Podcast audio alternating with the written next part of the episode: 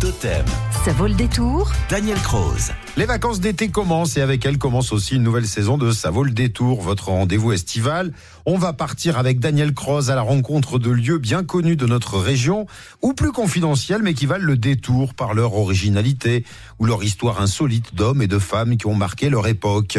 Bonjour Daniel. Bonjour. Aujourd'hui, nous nous rendons à Saint-Énimie dans les gorges du Tarn et les gorges du Tarn qui n'appartiennent pas au département du Tarn, à l'inverse de ce que beaucoup l'affirment, très peu au département de l'Aveyron, mais essentiellement au département de la Lozère. Et cette localité de Saint-Élimie est construite sur les pentes abruptes de l'un des passages les plus resserrés des gorges, des ruelles pavées en galets, une allure médiévale, des vestiges des murailles soutenant autrefois les anciennes terrasses cultivées et la singularité de son patrimoine l'ont classé parmi les plus beaux villages de France. Alors ici, tout rappelle Saint-Inimi qui a donné son nom à la localité. Qui était-elle, Daniel ben, C'est une, une princesse mérovingienne, fille de Clotaire II, sœur du fameux Dagobert. Elle repoussait les demandes en mariage pour consacrer son existence à Dieu, mais son père s'y refuse et la fiance à l'un de ses barons. La lèpre frappe alors la jeune femme et le prétendant s'en détourne aussitôt. Les remèdes sont sans effet, jusqu'au jour où un ange apparaît et ordonne à Enimi de rejoindre le Gévaudan où elle retrouvera la beauté grâce à une source.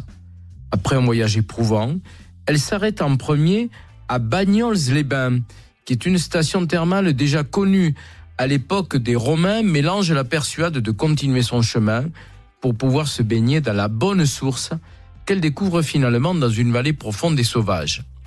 Par des bergers, elle apprend que c'est la source de la burle. Le miracle tant espéré s'accomplit. Toutefois, lorsqu'elle veut reprendre son chemin, la lèpre l'attaque à nouveau et elle retourne à la source de la burle où la guérison intervient à nouveau quand elle se replonge dans cette eau. Et donc, elle va s'installer à Saint-Énimie Et oui, elle va s'établir à proximité de cette source et elle s'installe dans une grotte comme les ermites, et y répand ses bienfaits, puis construit un monastère de femmes dont elle devient l'abbesse.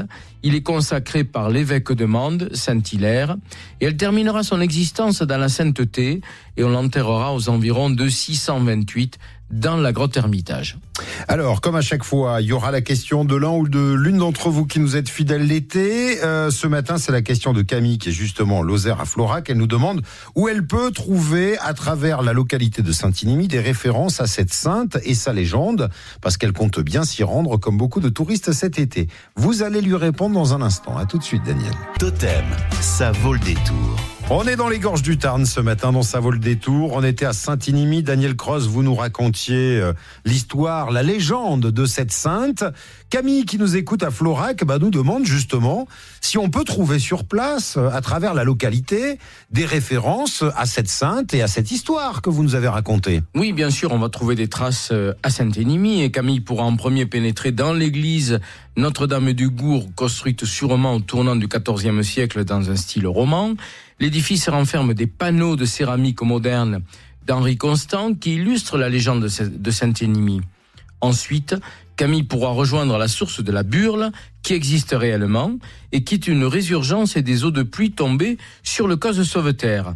Enfin, si elle pratique la marche, car c'est une balade de 45 minutes sur les chemins qui est nécessaire pour y parvenir, si on s'y aventure depuis le village, ou de 30 minutes si on emprunte en voiture la départementale 986 en direction de Mende, Camille découvrira la grotte Hermitage.